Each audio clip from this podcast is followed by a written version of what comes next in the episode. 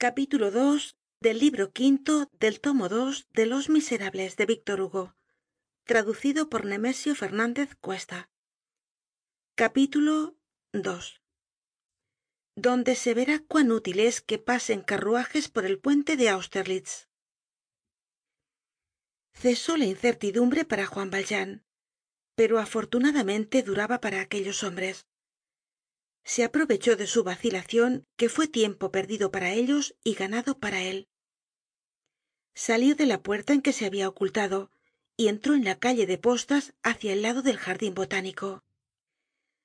Cosette empezaba á cansarse. La cogió en brazos y la llevó. No habia un alma por allí ni se habian encendido los faroles á causa de la luna.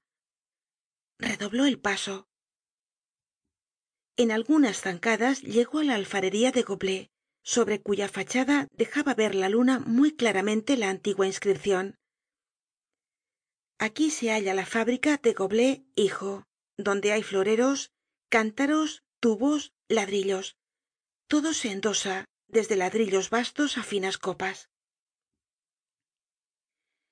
Dejó detrás de sí la calle de la clef y despues la fuente de san víctor costeó el jardin botánico por las calles bajas y llegó al muelle.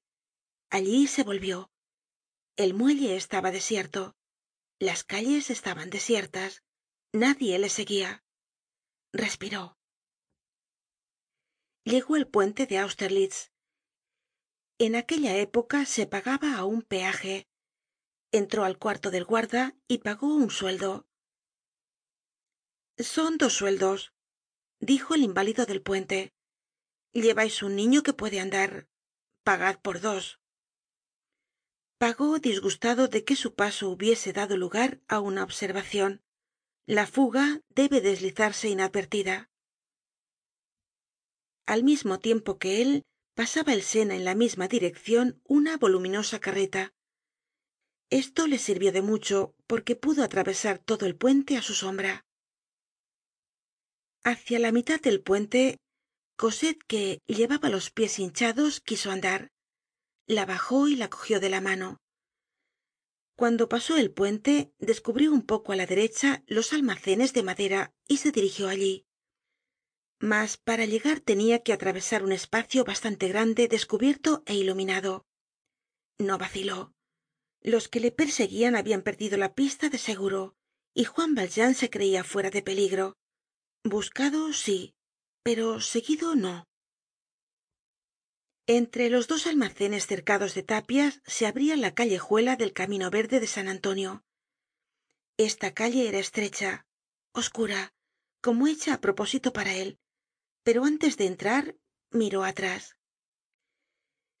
Desde el sitio en que estaba veia en toda su longitud el puente de austerlitz. Cuatro sombras acababan de entrar en el puente estas sombras volvian la espalda al jardin botánico y se dirigian á la orilla derecha. Estas cuatro sombras eran los cuatro hombres. Juan valjean sintió el estremecimiento de la fiera descubierta pero le quedaba una esperanza. Aquellos hombres quizá no habian entrado aun en el puente ni le habian visto cuando habia atravesado el gran espacio iluminado llevando á cosette la mano.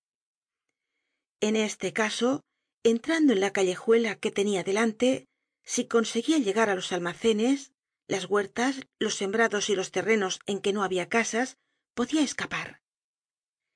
Le pareció pues que debia entrar en aquella callejuela silenciosa y entró